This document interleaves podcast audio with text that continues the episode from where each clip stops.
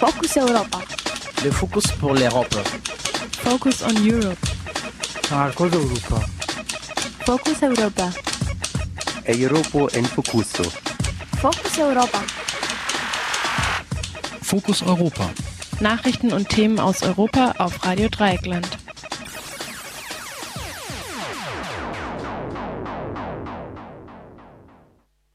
Willkommen beim Fokus Europa Magazin am Montag, den 2. November 2015.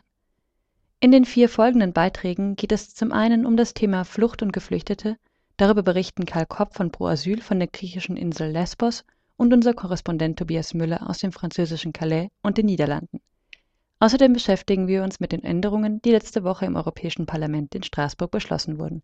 Genauer gesagt mit der Europäischen Bürgerinitiative und den Einschränkungen der sogenannten Netzneutralität. Zuletzt reden wir noch über die Vorbildrolle, die der russische Präsident Wladimir Putin bei der europäischen Rechten einnimmt.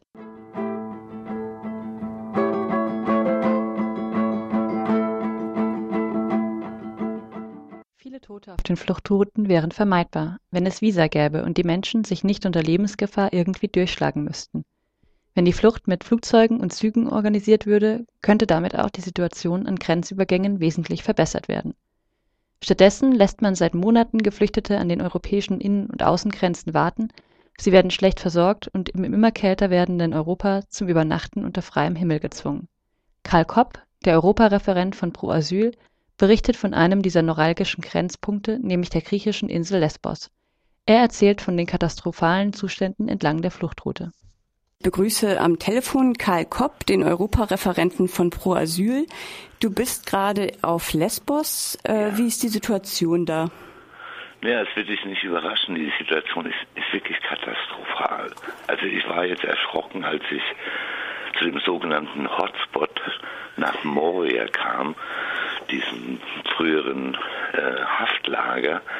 Das sind tausende Menschen, stehen nachts draußen, viele Kinder, Menschen in Rollstühlen, müssen ewig lang warten. Am Wochenende standen sie ungeschützt stundenlang im Regen, völlig durchnässt, es ist kalt und es gibt überhaupt keine Organisation. Also das, was uns die ganze Zeit als die vermeintliche Lösung verkauft wird, die wunderschöne Hotspot-Welt auf Lesbos, ist ein Desaster. das Elend ist größer geworden. Ich war vorher noch an der mazedonischen Grenze. Da muss man mindestens sagen, dass das Transitlager auf der griechischen Seite alles organisiert von Zivilgesellschaft und Nichtregierungsorganisationen. Ja, also das Transitlager dort ist relativ gut organisiert. Man muss einfach wissen, da kommen 10.000 Menschen in Bussen an und laufen dann über die Grenze. Und hier kommen, gestern sind weit über 20 Boote angekommen. Es gibt jeden Tag Tote auf Lesbos. Das die Leichenhalle im Krankenhaus ist voll, da liegen 14 Leichen, Frauen, Männer und Kinder. Also es ist ein Desaster und es, ist, es passiert immer noch nichts. Das, was funktioniert, ist, was die Zivilgesellschaft hier macht. Und das zieht sich durch quasi bis München und dann vielleicht noch weiter. Das ist ein Totalversagen Europas. Gut, der griechische Staat ist auch nicht sonderlich gut aufgestellt, bezogen auf Organisation. Und was hältst du von den Plänen, von diesen, also von diesen zwölf Punkten, die der, über den der Europarat geredet hat? Ja, es sind sogar 17. Also äh, es ist so, man muss sich eins vorstellen. Also jetzt wird angeboten, ihr könnt den Katastrophenschutz äh, triggern, ne? also auslösen und dann helfen wir euch, dass menschenwürdige Behausungen entstehen und medizinische Versorgung, dass die Menschen nicht sterben. Jetzt wird das beschlossen und das ist natürlich beschämend, weil die Situation jetzt schon seit dem ganzen Frühsommer äh, vorherrscht. Und es war wirklich nur das Verdienst der Initiativen, dass nicht mehr Menschen zu Schaden gekommen sind. Was die Staaten wollen, ist, denn die Bewegung verlangsamen. Sie wollen sukzessive, dass die Grenzen über den Balkan geschlossen werden. Sie wollen neue Flaschenhälse schaffen. Und das ist äh, sehr gefährlich, weil nur ein Beispiel, das sind ganz viele Babys, Kinder drunter. Also an dem Wochenende waren es über 1000, die da über die Grenze gegangen sind. Das sind Rollstuhlfahrerinnen drunter, eine 80-jährige Frau aus Aleppo.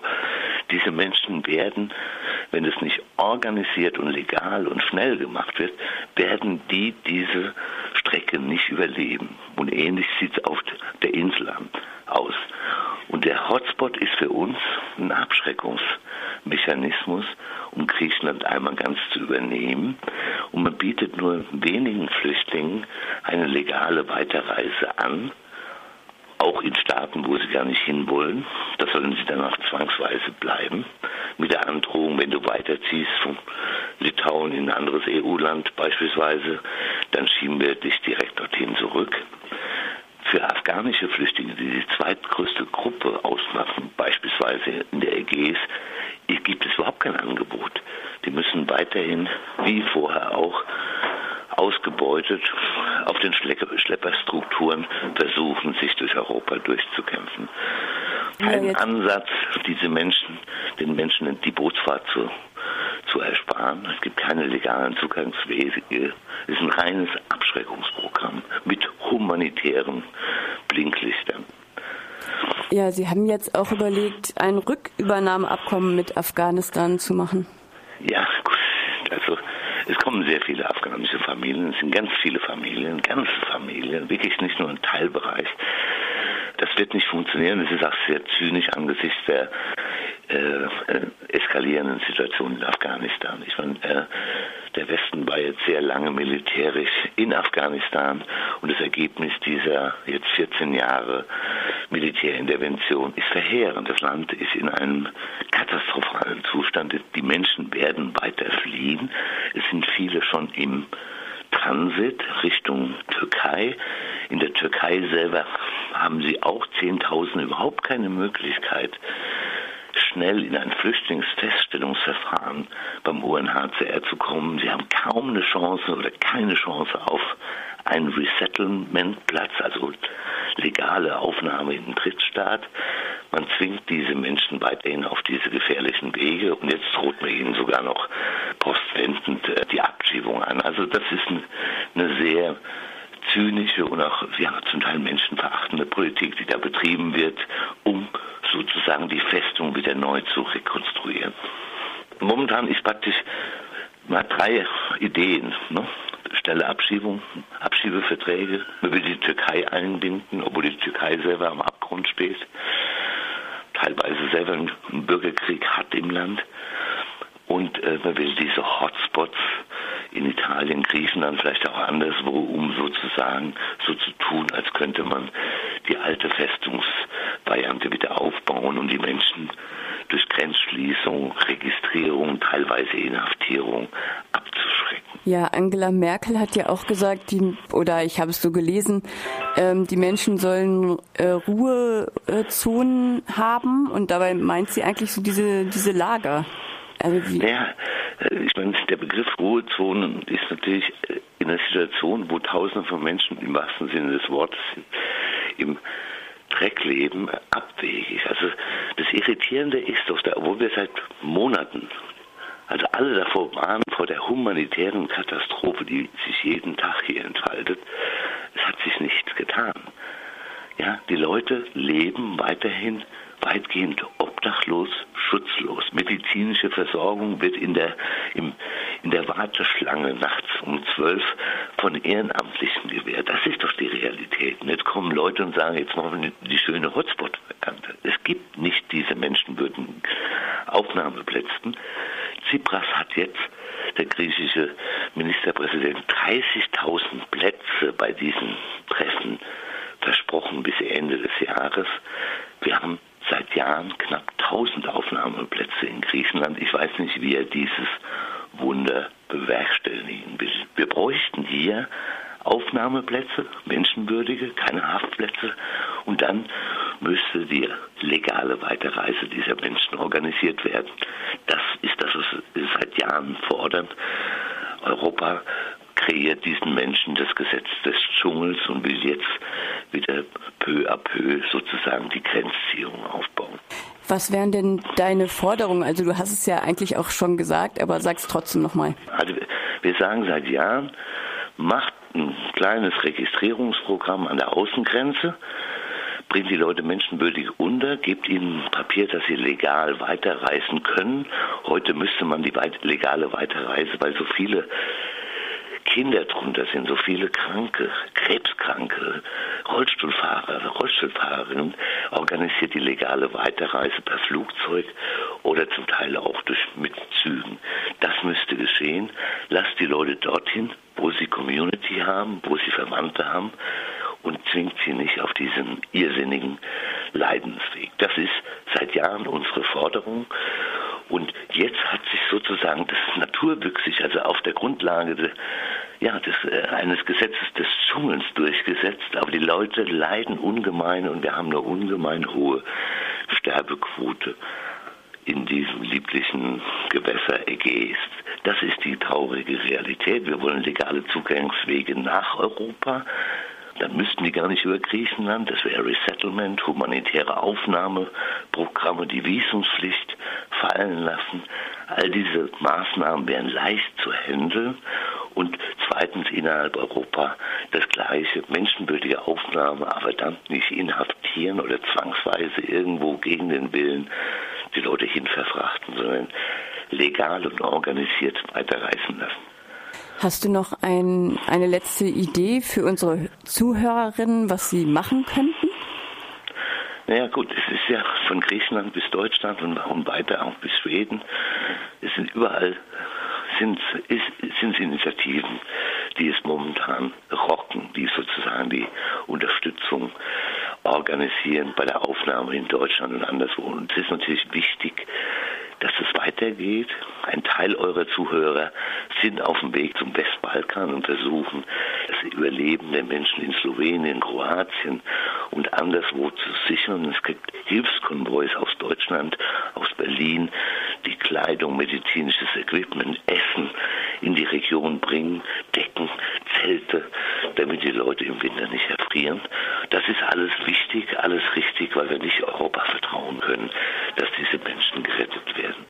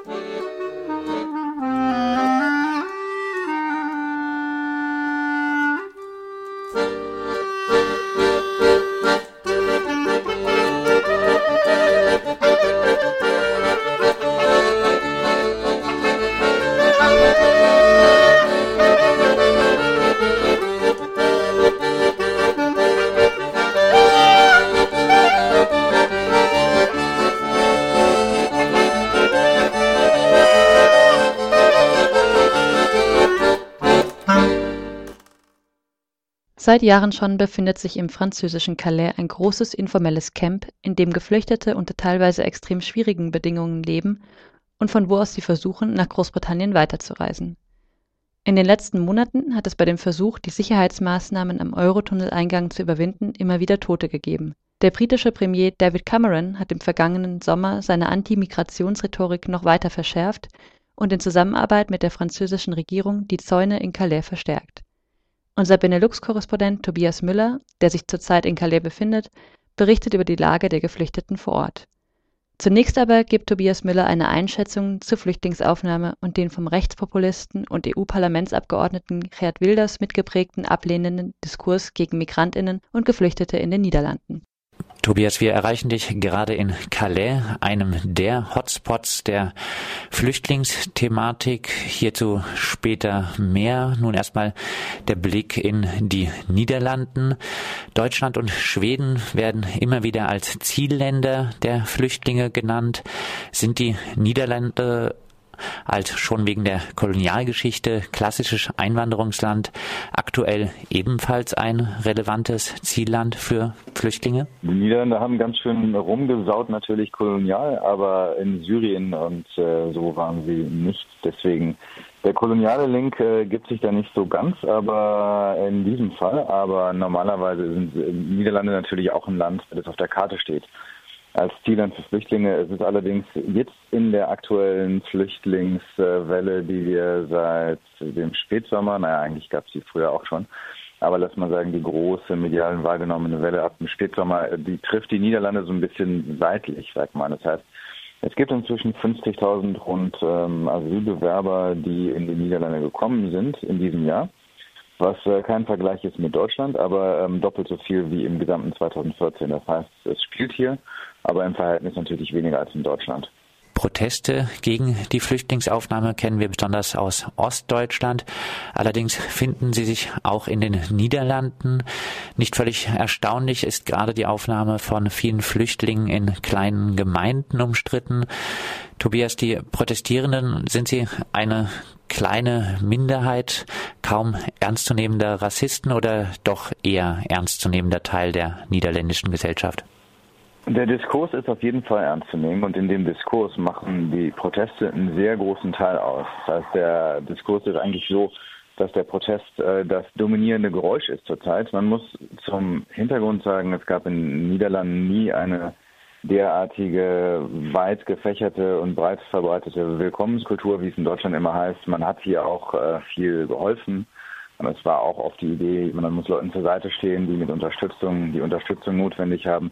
Aber es war, man hat eher kritisch nach Deutschland geguckt. Und mit Verlauf von Zeit ist dieser Diskurs immer mehr gekippt ins wirklich kritische und sehr viele Leute, die Fragen haben und sich Sorgen machen und zunehmend auch Leute, die diese Sorgen oder was die auch immer für Sorgen halten, tatsächlich in die sogenannten eigenen Hände nehmen und äh, bis hin zu gewalttätig gegen Flüchtlinge vorzugehen, beziehungsweise äh, Leute, die sie wahrnehmen als Flüchtlingsunterstützer oder Leute, Politiker, Kommunalpolitiker, äh, denen sie unterstellen, äh, Asylbewerber Wohnheime bauen zu wollen. Das heißt, der Diskurs ist sehr dominiert von Leuten, die kritisch dem Ganzen gegenüberstehen nicht nur auf den Diskurs bezogen, auch auf das äh, Handeln lebt man als Flüchtling in den Niederlanden und als flüchtlingssolidarischer Mensch, äh, der oder die das offen zeigt, gefährlich? Ja, gefährlich leben ist eine große Sache. Man muss ähm, unter Umständen, ja, um kein falsches Bild zu zeichnen, du wirst nicht auf der Straße äh, vermutlich angefallen. Du sagtest gerade ganz richtig, es ist, geht um kleine Städte meistens. Rotterdam ist eine Ausnahme. In Rotterdam gab es auch große Proteste. Meistens finden diese Proteste übrigens bei den sogenannten Infoabenden statt, wo also so öffentliche Diskussionen sind, wo man sich vorher anmelden kann und dann auch dafür oder dagegen argumentieren kann. Da ist Rotterdam die große Ausnahme von jetzt den Metropolen. Äh, das ist dort auch so ein sehr aufgewühlten Infoabend gab. Normalerweise finden diese Infoabende und auch die großen Diskussionen und Debatten, die Proteste äh, in kleineren Städten statt, in kleineren Gemeinden. Und da ist es durchaus vorgekommen, dass äh, vor allem Kommunalpolitiker, die eben im Ruf stehen, dem Ganzen möglicherweise positiv gegenüberzustehen, äh, das sind dann nicht auch nur ausgesprochen äh, totale Befürworter, Leute, die auch durchaus kritisch sind, aber Leute, die die Grundeinstellung haben, wir wollen Flüchtlinge aufnehmen und ihnen helfen. Und da gibt es eine ganze Reihe von Vorfällen, äh, wo durchaus äh, einige Grenzen überschritten wurden, also Bedrohungen und auch äh, ja durchaus Androhungen von tätlichen Übergriffen und Gewalttätigkeiten. In Deutschland reagierte man auf die steigenden Flüchtlingszahlen mit der gravierendsten Asylrechtsverschärfung seit 20 Jahren, noch länger in Sammellagern, Sach statt Geldleistungen, Kürzungen unter das Existenzminimum, Abschiebungen nur noch unangekündigt. Reagiert das Parlament in den Niederlanden ähnlich? Ja, die niederländische Zweite Kammer, also das Parlament hat neulich beschlossen, dass zum Beispiel der, das Vorzugsrecht von Asylbewerbern ähm, auf eine Wohnung ähm, gestoppt werden soll. Das war eine relativ einvernehmliche Geschichte, was eigentlich äh, klar ist, wir werden das jetzt machen als einen Schritt, um diese Debatte zu besänftigen. Also als ob man so einem, es, es wirkte tatsächlich so, als ob man so einer alten Gottheit irgendwie ein Opfer äh, bringen muss, um die zu besänftigen. Und das ist in den Niederlanden sehr einvernehmlich beschlossen worden, wie wir müssen mit solchen Sachen aufhören. Und dann äh, werden die Leute auch mit ihrer Wut äh, etwas aufhören. Das Ganze hat den äh, Hintergrund, dass in den Niederlanden seit tatsächlich diese ganze Situation derartig äh, eingetreten ist und, und alles äh, andere diskursiv dominiert hat, wie also in anderen Ländern natürlich auch. Die Partei vor der Freiheit von Geert Wilders äh, mit unglaublichen Zahlen einfach an die Spitze der Umfragen geschossen ist. Da stand sie schon mal öfter. Das ist nicht das erste Mal und es sind nur Umfragen. Aber dennoch hat er inzwischen dort einen Vorsprung, der äh, mit nicht zu vergleichen ist, was jemals vorher war. Und es gibt eigentlich niemand, der daran zweifelt, dass das ausschließlich an der Flüchtlingsdebatte liegt in die die Partei für die Freiheit eigentlich äh, ständig mit einer Parole eingreift, die heißt, kommt in Widerstand, leistet Widerstand, komm in Versett. Und diese Parole wird zum Teil auch natürlich von den Protesten auf der Straße gegen ähm, den Bau von Flüchtlingsheimen übernommen und sagen auch wir, unsere Gemeinde leistet Widerstand, wo man die Rhetorik eigentlich eins zu eins wiederfindet.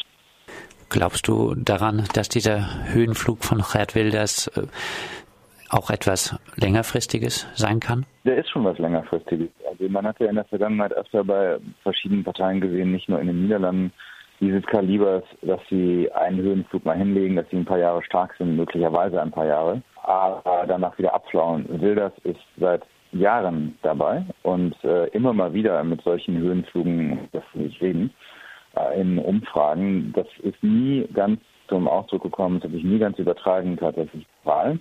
Es gab allerdings auch schon mehrmals solche Situationen, dass, dass sie bei Wahlen verheerende Klatschen bekommen haben, Leute ihn totgeschrieben haben und äh, die Partei ist immer zurückgekommen und die Partei ist tatsächlich gefestigt.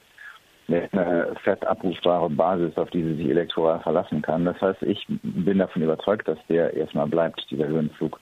Tobias, wie anfangs gesagt, du befindest dich derzeit in Calais, warst gestern Abend noch am Eurotunnel. Immer wieder versuchen dort Flüchtlinge nach England zu gelangen. Es gab schon mehrere Menschen, die bei diesem Versuch gestorben sind. Auch kollektive Durchbruchsversuche sind bekannt. Zahlreiche Flüchtlinge warten in Calais auf ihre Chance. Wie stellt sich die Lage dir aktuell dar? Momentan sind so etwa 6000 Leute in Calais, ähm, draußen im Jungle die meisten, äh, wo ich noch nicht war, werde aber gleich hinfahren und einige äh, sind in einem offiziellen Zentrum. Allerdings soll es ein neues Zentrum geben, ein, ein äh, Zentrum für 1000 oder 1500 Leute, die in Containern äh, aufgefangen werden können. Es sieht äh, natürlich so aus, als ob erstmals in Calais, äh, nach langer Zeit zumindest, wieder irgendwelche ähm, offiziellen Maßnahmen ergriffen werden, um Leuten zumindest minimalste Auffangmöglichkeiten zu bieten. Auf der anderen Seite sieht man natürlich, wobei natürlich also sich sprechen 1500 äh, Plätze und es sind hier 6000 Leute. Und Calais ist mehr denn, mehr denn je, was man an, an Bottleneck, mit Flaschenhalsen, Nadelöhr, glaube ich, nennt so. Ich war oft an dieser Stelle gestern, wo der Tunnel anfängt, wo der Zug runterfährt. Ähm, und du siehst einfach dort keine offensichtliche Möglichkeit, wie man auf dieses Gelände kann, gelangen kann. Das heißt, ähm, es hat sich sowieso gerade alles verlagert vom, vom Hafen auf den Eurostar-Tunnel. Und selbst dort ist es aber im Moment ein so derartig gesichertes Gelände, über dem permanent ein Hubschrauber kreist mit äh, einer Affenlautstärke und einem richtig heftigen Lichtkegel, alles absucht. Ähm, das heißt, äh, ich werde heute Abend wieder rausfahren und mir die Situation wieder angucken, aber es ist eigentlich die Frage, wie kann man dort überhaupt noch unterkommen. Wie verhält sich die Polizei gegenüber den Flüchtlingen, die dort in der Nähe des Tunnels sind und vielleicht auch gegenüber den Flüchtlingen in den informellen Siedlungen? Es gibt immer wieder ähm, Berichte aus Calais von Übergriffen seitens der Polizei ähm, und von, von brutalen Einstiegen der Polizei. Eventuell sind immer mal wieder immer mal wieder Geschichten bekannt geworden von Pfefferspray-Einsätzen oder sehr harten, äh, sehr harten Einsätzen, äh, Leuten von, von LKWs wegzuzerren oder wegzujagen. Ähm, ja, es hat sich im letzten Jahr natürlich auch einiges hochgespielt hier durch ähm, Änder Änderungen von, Taktiken seitens der Flüchtlinge auf das Gelände im Hafen zu kommen. Ähm, tatsächlich dort auch Durchbruchversuche gestartet wurden, wo natürlich auch Polizei darauf reagierte. Und ja, es, äh, es, es, hat sich einiges hochgeschaukelt hier in letzten Jahren auf jeden Fall. Und immer mal wieder dann kommen die inzidentiellen äh, Vorfälle von Polizeigewalt auch, äh, wobei wie alltäglich ist es im Moment, muss ich erst mal gucken die nächsten Tage. Tobias, gibt es weiterhin antirassistische Unterstützung? Ja, das auf jeden Fall, auf jeden Fall. Es gibt äh, seit Jahren hier, eigentlich seit dem Grenzcamp in, ich glaube 2009, viele Leute vor Ort. Und äh, im Moment ist das auch so. Also gerade gestern ist ein äh, im, im Dschungel ein Infozentrum offen gemacht worden. Das äh, habe ich bis jetzt noch darüber gelesen, aber äh, ich werde es gleich sehen. Und es, es, gibt tatsächlich einiges an Infrastruktur hier gerade. Zumal man auch sagen muss, dass der Dschungel äh, natürlich inzwischen mit einigen tausend Leuten äh, so groß geworden ist, wie er niemals zuvor war in den letzten zehn Jahren, seit, äh, seit Songat das Auffangzentrum äh, draußen am Tunnel zugemacht hat, in 2002. Tobias, ganz kurze Abschlussfrage. Glauben die Flüchtlinge an ihre Chance noch? Ja, ja, ja, mit Sicherheit. Also es ist ein, ein Glauben und auch äh, natürlich die, ja eigentlich äh, die Tatsache, dass man keine andere Chance mehr hat. Aber man versucht das weiter und man glaubt in sich in, in gewissem Sinn natürlich auch weiter an eine Möglichkeit. Und dann musst du schauen, wie so eine Zeit, so ein, ein Ort wie gestern, der stellt sich äh, mir, der ihn zum ersten Mal in dieser Form gestern Abend wieder gesehen hat, stellt sich natürlich anders dar, als äh, wenn man hier Wochen und Monate lang, wie es ja aussieht, ist äh, und möglicherweise irgendwas austüftelt, wie man trotzdem reinkommen kann. Also es, ist, äh, es sind immer und immer Möglichkeiten gefunden worden, nach äh, England zu kommen. Allerdings sieht es nun schon wieder mal so aus, dass äh, ja, man hat diese Geschichten oft gehört seit der französischen Regierung, wir machen es wirklich ernst, aber es liegt schon ziemlich heftig und ziemlich dicht aus im Moment. Sure they're right about the time I got it figured out. They'll bring a stretcher in to carry my wrinkled corpse down. And I don't expect you'll pay your respects. You might have better plans, but you can't hurt a man when he's just scattered ashes in the sand.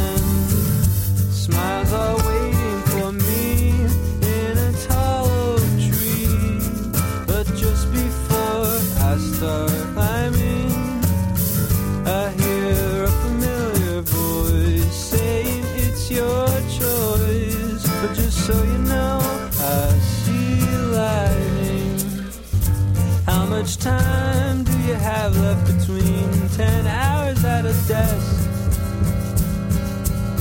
and 6 hours of rest? Enough to pretend it's the weekend left of your paycheck after they've all come to collect. Smiles are waiting for me in a tall oak tree, but just before I start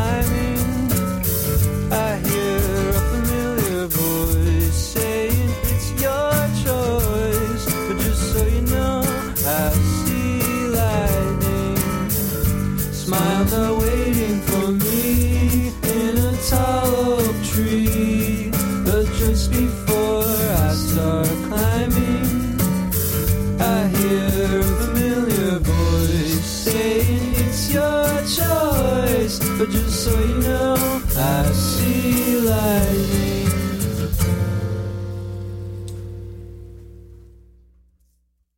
Die Möglichkeit der Europäischen Bürgerinitiative EBI gibt es seit 2012. Durch sie können EU-Bürgerinnen Gesetzesanliegen an die Europäische Kommission und das Parlament herantragen. Seit ihrer Einführung hat die Zahl der angestoßenen und eingebrachten Initiativen allerdings stetig abgenommen. Am Mittwoch vergangener Woche wurde jetzt der Bericht über die EBI vom Parlament verabschiedet. In diesen Bericht eingeflossen sind einige der Reformvorschläge, die aus der EBI endlich ein wirkungsvolles Instrument politischer Beteiligung machen sollten. Momentan unterbreitet die EBI de facto der Kommission Vorschläge zu Gesetzesinitiativen, die diese dann prüft und gegebenenfalls entsprechende Maßnahmen einleitet.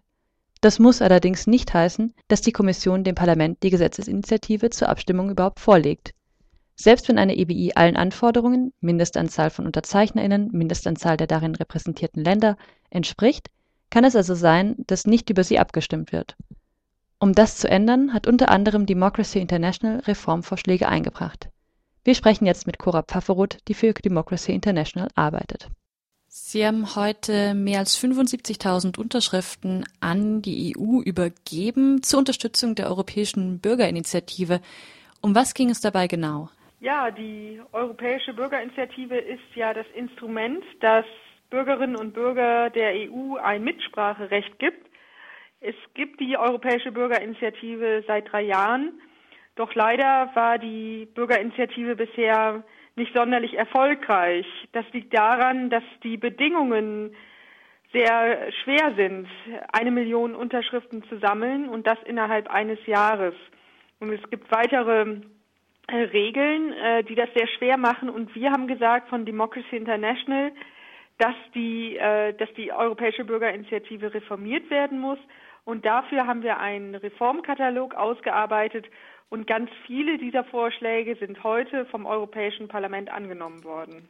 Welche Änderungen wurden denn heute genau beschlossen? Die meisten Änderungen sind durchgekommen. Dazu gehört zum Beispiel, dass die Altersgrenze abgesenkt wird auf 16 Jahre. Das heißt, dass zukünftig halt schon 16-Jährige eine europäische Bürgerinitiative unterschreiben können. Auch wurde zum Beispiel gesagt, dass es einfacher sein soll, von der, ähm, was die Infrastruktur betrifft, die Bereitstellung von Servern, also dass da die Europäische Kommission sich besser darum kümmert und dass auch der Gesetzesvorschlag äh, in die offiziellen EU-Amtssprachen übersetzt wird. Das sind einige der Forderungen, die durchgekommen sind. Das betrifft jetzt vor allen Dingen den Prozess der ähm, ja, Initiative, der Unterschriftensammlung, der Werbung für die Initiative und so weiter. Und nun ist die, die Änderung des Mindestalters sicherlich ähm, eine super Sache. Aber ich habe den Eindruck, dass das Problem auch oft weniger in mangelnder Beteiligung liegt, sondern darin, was die Kommission danach mit diesen Initiativen macht. Vielleicht können Sie dazu noch mal ganz kurz sagen, ob da heute auch noch Änderungen beschlossen wurden. Ja, da wurde beschlossen, und das ist auch entgegen den Vorstellungen von Democracy International, es wurde beschlossen, dass äh, eine europäische Bürgerinitiative zukünftig nicht EU-Verträge ändern kann. Also es gibt ja die EU-Verträge, die haben 400 Seiten und alles, was darin steht, dafür darf es europäische Bürgerinitiativen nicht geben. Das sogenannte Primärrecht. Und äh, das haben die äh, europäischen Abgeordneten heute ausgeklammert. Und das ist äh, gerade für uns, ja, äh, ist das traurig, weil wir natürlich wollen, dass die Bürgerinnen und Bürger auch richtig äh, mitmischen können und nicht nur Sachen, die ferne Richtlinien sind. Und äh, das ist eine, das existierte bisher noch nicht, die, die Möglichkeit, dass äh, EU-Verträge mitgeschrieben werden durch europäische Bürgerinitiativen nur war das eine Forderung von Democracy International, die leider nicht umgesetzt wurde. Gab es dafür irgendeine Begründung? Äh, nein, das keine offizielle, leider nicht. Wie sehen Sie denn die Rolle der Kommission jetzt in diesem ganzen äh, Verfahren der EBI? Müsste die Kommission aus Ihrer Perspektive ähm, generell Bürgerinitiativen an das Parlament weitergeben? Ja, also ähm, momentan ist ja die Europäische Kommission der alleinige Gesetzesinitiator. Nur die Europäische Kommission hat das Recht, äh, Gesetzestexte auf den Weg zu bringen. Also die Generaldirektionen schreiben dann den Gesetzesentwurf und ich denke, das wird kurzfristig auch weiterhin so sein, weil ja die Europäische Bürgerinitiative im strengen Sinne auch nur eine Aufforderung ist, diesen Gesetzesvorschlag anzunehmen. Wenn man langfristig denkt, dann geht es halt darum, dass es auch ja, Referenten gibt, also dass eine europäische Bürgerinitiative, wenn sie erfolgreich ist und dann äh, nicht innerhalb der Institutionen umgesetzt wird, dass sie dann äh, den Bürgerinnen und Bürgern der EU zur Abstimmung gestellt wird, dass man damit noch ein Korrektiv hat, falls ein Gesetz nicht von den Institutionen umgesetzt wird. Der Bericht, der jetzt verabschiedet wurde, der war ja sozusagen eine Überprüfung der seit oder der 2012 eingeführten Bürgerinitiative oder der Möglichkeit der Bürgerinitiative. Gibt es dann in absehbarer Zeit wieder eine Überprüfung, in die sozusagen neue Reformvorschläge oder Reformvorschläge neu eingebracht werden können? Oder ähm, bedarf es dann noch sozusagen eines, eines größeren Drucks, da vielleicht ähm, ja in kürzerer Frist Reformvorschläge nochmal durchzubringen? Ja, also es ist allgemein so, dass das EU-Gesetz äh, zur Europäischen Bürgerinitiative vorsieht, dass die Regeln der Europäischen Bürgerinitiative alle drei Jahre begutachtet werden müssen. In diesem Kontext findet jetzt auch der gegenwärtige Reformprozess statt, denn die Europäische Bürgerinitiative ist ja am 1. April 2012 in Kraft getreten. Jetzt haben wir 2015, also drei Jahre später, wird betrachtet, was gut funktioniert und was nicht. Das ist der gesetzliche Rahmen, in dem das stattfindet. Und deshalb ähm, ist auch der Bericht, der heute vom Europäischen Parlament entschieden wurde, der wird nun an die Europäische Kommission weitergereicht und sie wiederum arbeitet dann die Reformvorschläge in, die EU, in das EU-Gesetz der Europäischen Bürgerinitiative ein. Und dann muss wiederum das Europäische Parlament und der Rat müssen dann auch wieder darüber äh, entscheiden und verhandeln. Und ein, die endgültigen Ergebnisse, Reformergebnisse erwarten wir dann für 2016. Das heißt, es bestünde durchaus die Möglichkeit, ähm, bis dahin, also bis 2016, nochmal Druck auszuüben und zu sagen, ähm, diese und jene Punkte sind uns wichtig, die gehören da eigentlich auch noch rein. Genau, die Kampagne, also wir haben ja Democracy International und Mehr Demokratie und WeMove.eu, das sind drei Organisationen, wir haben zusammen die Kampagne gemacht für eine bessere europäische Bürgerinitiative.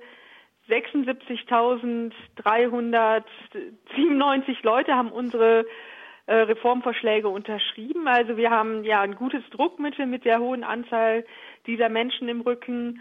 Und natürlich geht es weiter. Heute war ein wichtiger Zwischenschritt, weil ja sozusagen die Europaparlamentarier, die sich für ein bürgernahes Europa aussprechen, dazu entschieden haben. Das war der erste wichtige Meilenstein und nun geht's weiter. Auch wenn es keine offizielle Begründung für die Ablehnung von Bürgerinitiativen zur Änderung von EU-Verträgen gab, scheint es laut Cora Pfafferoth vor allem die Sorge vor dem bürokratischen Aufwand zu sein.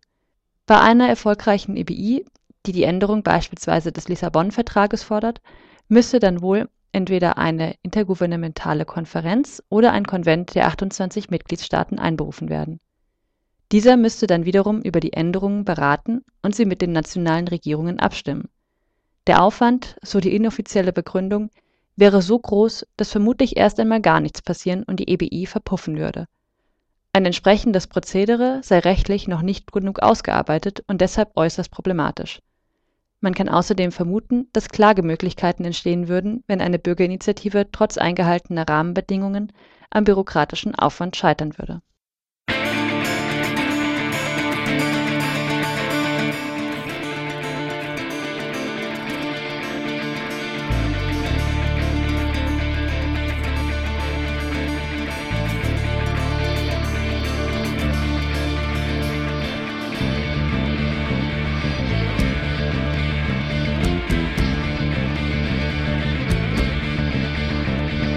Hopşidiridi marsulu blutya Hopşidiridi marsulu blutya By te druhy ne lubili Hopşidiridi poporwaju tja By te druhy ne lubili Hopşidiridi poporwaju tja Hopşidiridi marsenko dana Hopşidiridi marsenko dana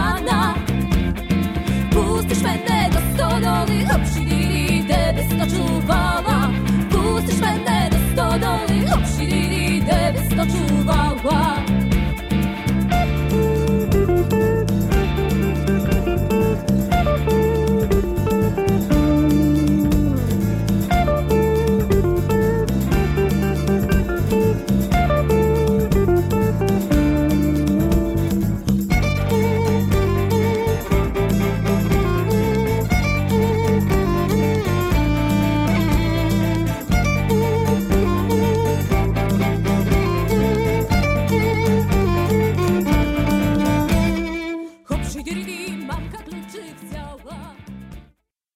Am Dienstag vergangener Woche verabschiedete das Europäische Parlament außerdem eine Verordnung, die auf die Schaffung eines gemeinsamen Marktes der Telekommunikation abzielt. In den Medien wurde vor allem eine Maßnahme zugunsten dieser Verordnung kommuniziert. Die Roaming-Gebühren, also die Extrakosten der Handy- und Smartphone-Nutzung im europäischen Ausland, werden 2017 abgeschafft. Eine Kampagne namens Save the Internet, also Rettet das Internet, betrieben von europäischen Bürgerinnenorganisationen, darunter Reporter ohne Grenzen, die digitale Gesellschaft in Deutschland und La Quadrature du Net in Frankreich, hatten im Vorfeld der Abstimmung für Änderungsanträge plädiert, die den Grundsatz der Netzneutralität gesetzlich verankert und geschützt hätten. Bei der Netzneutralität geht es um die Gleichbehandlung aller Daten im Internetverkehr. Nach diesem Grundsatz dürften Internetanbieterinnen nicht entscheiden, dass bestimmte Daten Vorrang haben, je nach Absender, Empfänger oder Inhalt. Einen privilegierten Zugang zum Internetverkehr für Dienstanbieter oder Privatkunden, die mehr zahlen, würde also gegen diesen Grundsatz verstoßen. Vor den Europawahlen 2014 hatte sich das Europäische Parlament in erster Lesung für die Netzneutralität stark gemacht, aber nach Verhandlungen mit Kommission und EU-Rat unterwarf sich eine große Mehrheit aus Konservativen, Sozialdemokraten und Liberalen in der endgültigen Abstimmung dem verhandelten Kompromisstext. Radio Dreieckland und das Berliner Bürgerradio Kiez FM befragten in einem gemeinsamen Interview den grünen Europaabgeordneten Michel Raymond und Alexander Sander, Geschäftsführer der Digitalen Gesellschaft, die sich beide für die Netzneutralität einsetzen. Zunächst erklärten beide, dass mit dieser neuen Verordnung die Netzneutralität in der EU abgeschafft wurde. Dabei stand in der Pressemitteilung des Europäischen Parlaments, dass das Parlament die Roaming-Gebühren abgeschafft und die Netzneutralität gewährleistet hätte. Radio Dreieckland fragte die Interviewpartner, wie sie diese unterschiedliche Darstellung zwischen der Pressemitteilung des Parlaments und ihren Aussagen erklären. Dazu die Antwort des Europaabgeordneten Michel Raymond. Da muss man ganz genau auf das Wording achten. Die Aussage von Oettinger geht immer in die Richtung, wir haben jetzt das erste Mal eine europäische Regulierung der Netzneutralität. Das stimmt, denn bisher gab es keine Regulierung und das Netz war neutral. Jetzt gibt es das erste Mal eine Regulierung, und zwar eine, die gewisse Sonderformen von, von Datenverkehr bevorzugt, also das, was wir immer als Netzneutralität bezeichnet haben, alles ist gleich, aufhebt. Aber es ist das erste Mal, dass es auf europäischer Ebene dazu eine Regulierung gibt. Das ist richtig. Er hat jetzt das erste Mal eine Regulierung der Netzneutralität auf europäischer Ebene geschaffen, indem er sie abgeschafft hat. Und dieser zweite Halbsatz fehlt immer in seiner Erklärung. Und übrig bleibt, wir haben jetzt das erste Mal eine europäische Regulierung dazu geschaffen. Und das, dafür wollen sich die Konservativen äh, feiern lassen. Radio Dreieckland fragte beide Interviewpartner, wie eine Welt ohne Netzneutralität aussehen wird, nachdem diese Verordnung verabschiedet wurde. Zunächst antwortet Alexander Sander von der Digitalen Gesellschaft. Also ich glaube, die schlimmste Vorstellung, die man davon haben kann, ist, dass das Internet so bleibt, wie es ist, dass es keine Innovation mehr gibt, dass wir jetzt ähm, mit dem Status quo weitermachen, also dass wir die Dienste, die wir jetzt kennen, auch behalten werden. Es wird keine neuen Dienste mehr geben, es wird keine, es wird keine Innovationen geben, es wird keine Startups geben. Und auf der anderen Seite werden eben Verbraucherinnen und Verbraucher mit einem immensen Tarifdschungel konfrontiert. Also sie werden halt sich mit extrem vielen Zusatzpaketen beschäftigen müssen, die sie dann eben dazu buchen müssen, damit sie dann eben YouTube zum Beispiel ruckelfrei sehen können oder Netflix ruckelfrei oder vielleicht ihre Audio-Streams oder was auch immer. Dort wird man sich dann durch das Kleingedruckte arbeiten müssen. Das, was wir sozusagen heute schon ein bisschen aus dem mobilen Bereich kennen, wo es dann eben ähm, bestimmte Angebote gibt, dass dann eben keine, ähm, kein, keine Internettelefonie mehr möglich ist, wenn man in mobilen Netzwerken unterwegs ist und sowas. Sowas werden wir häufiger sehen, sowas werden wir eben auch bei Festnetzanschlüssen sehen. Und ähm, das ist eben die Gefahr, die hier droht. Herr Raimund?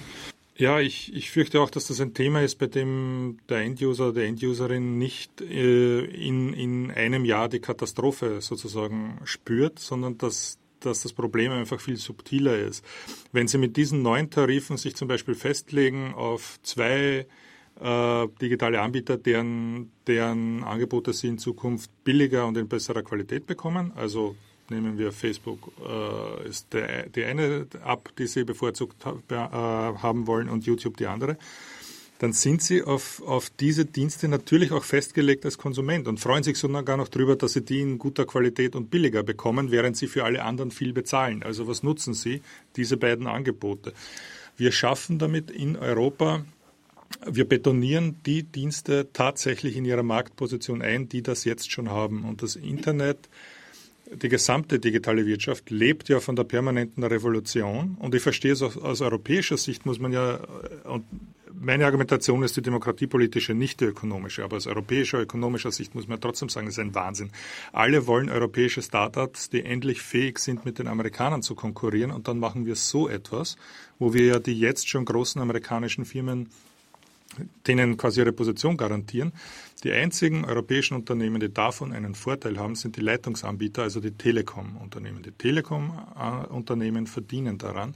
Ein junges europäisches Software-Startup, Web-Startup äh, bekommt dadurch einen enormen Nachteil. Alles, was in den nächsten drei Jahren zum, zur Ankurbelung der europäischen digitalen Wirtschaft an schönen Worten von der Kommission gesprochen wird, haben sie mit diesem einen Beschluss zunichte gemacht und ist nicht mehr als PR nach diesem Beschluss.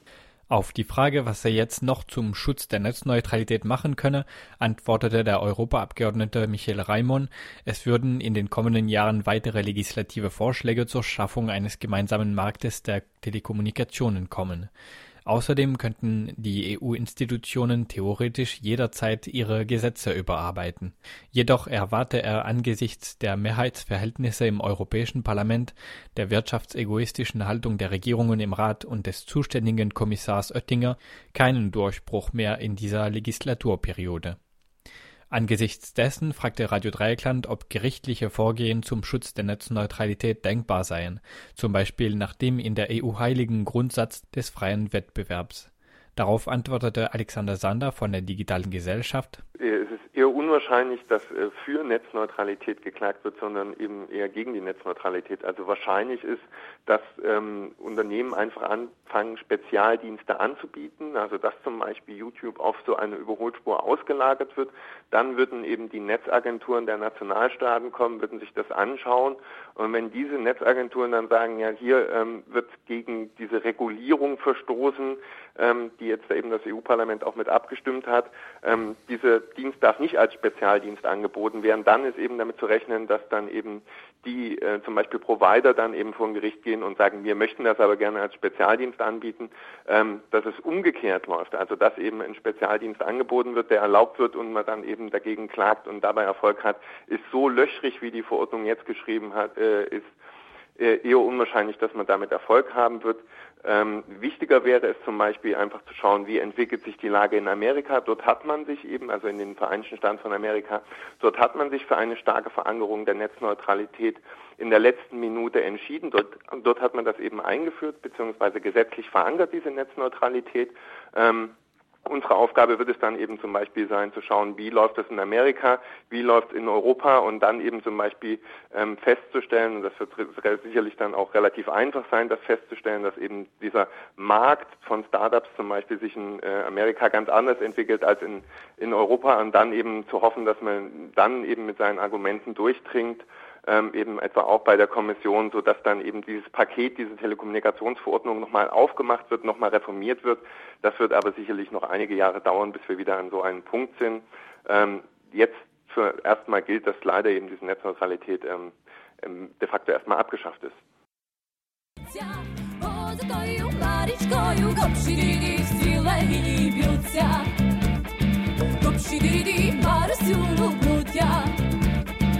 Обширі Марсюну брудя.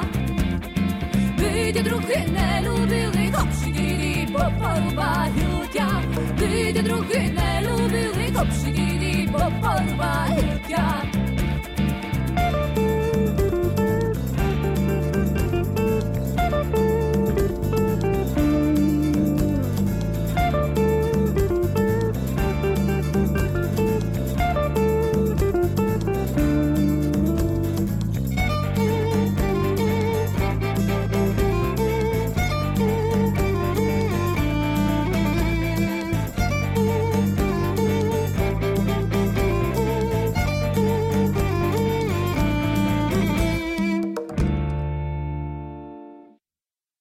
Während früher die Rechte traditionell antirussisch bzw. antisowjetisch eingestellt war, wird das Russland Putins innerhalb der europäischen Rechten immer populärer. Am weitesten ist das bei der französischen Rechten, unter anderem beim Front National, fortgeschritten. Der Frankreich-Korrespondent von Radio Dreieckland, Bernard Schmidt, geht den weit zurückreichenden Zusammenhängen nach. In der äh, europäischen Rechten und vor allen Dingen der radikalen, auch teilweise deutschen neonazistischen Rechten, das wird Russland Putins immer populärer. In Frankreich mag es da auch ein paar praktische Gründe gehen, als sich der Front National auch von russischen Banken ein bisschen mitfinanzieren lässt. Aber generell ist zu bemerken, dass es also auch darüber hinaus gerade in der französischen Rechten eine etwas eine Ru äh, Russland-Philie ausgebrochen ist, die man also bei rechts vor nicht so unbedingt erwartet hätte. Ich habe jetzt am Telefon unseren Frankreich-Korrespondenten Bernard Schmidt. Moin. Hallo. Hallo. Bernard, was ist da los? Also ist das eine, eine Metastase der, äh, wie sie mal hieß, Nouvelle Droite, der neuen Rechten, so dass der, die aggressive Modell des äh, Multikultis äh, von der französischen Rechten oder ist das eine neogol neogolistische Strömung mit Europa der Vaterländer ein bisschen so Amerika raushalten? Was ist da eigentlich in Frankreich los? Also ich glaube tatsächlich, dass beides, was du angesprochen hast, eine Rolle spielt und dass es noch darüber hinausgeht. Also zunächst in der französischen Rechten geht diese Russophilie oder Putinophilie weit über das neonazistische Lager hinaus. Du hast den Front National schon angesprochen, der also von russischen Banken Vorzugskredite im Jahr 2014 erhielt. Es ging also nicht um Geschenke, aber es ging um Kredite zu Konditionen, die er damals in Frankreich nicht erhielt, in Höhe von 9 Millionen Euro. Das ist zwischendurch die Partei auch eingeräumt worden. Es äh, reicht aber über die, also auch wenn der Front National keine neonazistische Partei im engeren Sinne ist, aber eine modernisierte faschistische Wahlpartei oder neofaschistische Wahlpartei reicht die Putinophilie über dieses weit hinaus. Ein Beispiel am heutigen Tag, Donnerstag, den 29. Oktober, soll Ex-Staatspräsident Nicolas Sarkozy, also der Chef der größten bürgerlichen Rechtspartei, äh, früher UMP, die inzwischen Les Républicains, LR heißt, ähm, am heutigen Tag wird dieser Sarkozy mit Wladimir Putin zusammentreffen. Es gibt also im Vorfeld schon Kritik. Sprecher des Regierungslagers, des sozialdemokratisch geführten, sozialdemokratisch grünen Regierungslagers, haben das Treffen im Vorfeld schon kritisiert und von einer morbiden Faszination für dieses autoritäre Regime gesprochen. Also Sarkozy hat sich im Vorfeld schon vor Monaten äh, positiv geäußert und hat zum Beispiel François Hollande fälschlich im Übrigen vorgeworfen, dass er Putin nie getroffen habe. Äh, so hat er im Frühjahr behauptet, nie getroffen habe seit, also nie unter vier Augen getroffen habe seit äh, dem Ausbruch der Ukraine-Krise im Februar, März 2014, was schlicht falsch war, weil solche Treffen stattgefunden hatten. Sarkozy Mm, war ja mal der Pro-Amerikaner in äh, Frankreich, ja, habe ich ganz das genau, in Erinnerung? ganz genau, er war der pro-atlantischste Staatspräsident, also seit dem Antritt von de Gaulle. Das de Gaulle'sche Erbe spielt tatsächlich in diesem Teil der Rechten eine Rolle. Also du nanntest schon das Schlagwort Europa der Vaterländer. Ich glaube, im Kern geht es darum, dass einfach versucht wird, eine, an der Großmachtsrolle Frankreichs krampfhaft äh, festzuhalten und die darüber läuft, dass halt mit dem Einfluss unterschiedlicher Großmächte jongliert wird und versucht wird, sich da irgendwie ähm, sozusagen von allen sich ein bisschen freischwimmend über, über dem Gemenge zu halten und die, die Großmächte gegeneinander auszuspielen. Der andere Faktor, den du ansprachst, war die Nouvelle Droite, die intellektuelle sogenannte neue Rechte, die natürlich inzwischen neu nicht mehr, so neu nicht mehr ist, die in den 1960ern, in den späten 60ern und vor allem den frühen 1970er Jahren für Furore sorgte. Die Nouvelle Droite, die neue Rechte, war eine sehr spezifische Strömung. Also was du als aggressive Variante von Multikulti ansprichst, ist eigentlich kein Multikulturalismus oder zumindest ein Multikulturalismus, der äh, grundsätzlich ohne Vermischung auskommen soll, sondern nennt sich Ethnopluralismus. Das heißt die Vorstellung, dass mehrere geschlossene sich durch eine eigene kulturelle Identität identifizierende, auszeichnende geostrategisch kulturelle Blöcke in der Welt einander gegenüberstehen sollen oder nebeneinander stehen sollen, angeblich friedlich nebeneinander stehen sollen, ohne dass es zu einer Vermischung ihrer Bevölkerung, ihrer Kulturen und so weiter kommt. Natürlich erkennen die sich auch wieder im in der aggressiven Abwehr von Multikulturalismus, den ja äh, Wladimir Putin seit einigen Jahren und verstärkt seit 2013 äh, propagiert.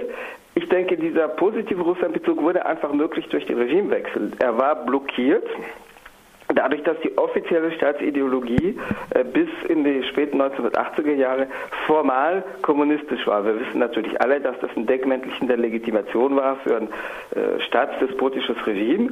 Aber die offizielle Staatsideologie und die Rivalität mit den westlichen Großmächten, äh, die daraus erwuchs, dass das System trotz seines nicht marxistischen Charakters, also nicht kommunistischen Charakters in der Realität, mhm. ähm, gewisse Spannungen aufwies mit den westlichen Mächten und den traditionellen Kolonialmächten, weil es geopolitische Rivalitäten gab, wo die Sowjetunion Entkolonisierungsbewegungen und antikoloniale Befreiungsbewegungen unterstützte aus, aus geopolitischen Gründen.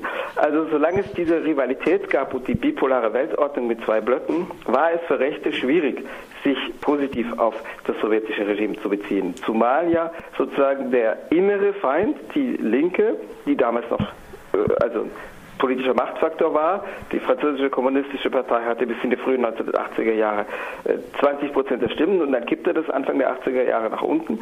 Aber solange diese historisch gewachsene Linke ein Machtfaktor war, wurde sie ja von rechts als fünfte Kolonne dieses äußeren Feinds dargestellt. Insofern verbot sich ein positiver Bezug auf die Macht in der UdSSR. Das Spezifische an der Nouvelle Droite war, neben anderen Besonderheiten, anderen Spezifika dieser Strömung, dass sie dieses Primat des Antikommunismus jedoch ablehnte und sagte, in Wirklichkeit muss man doch mal gucken, was es nicht an Positivem gibt in dieser Ausübung der Macht im sowjetischen Block, weil die eben weniger von Multikulturalität, individuellen Rechten, gesellschaftlichem Liberalismus geprägt ist. Und vielleicht gibt es da auch was Positives drin. Also die Nouvelle Droite scherte mehrfach aus aus dem rechten Konsens, indem sie zum Beispiel sagte, vielleicht gibt es im sowjetischen Block auch Sachen, die besser sind, weil es eben autoritärer zugeht und mit weniger individueller Liberalität.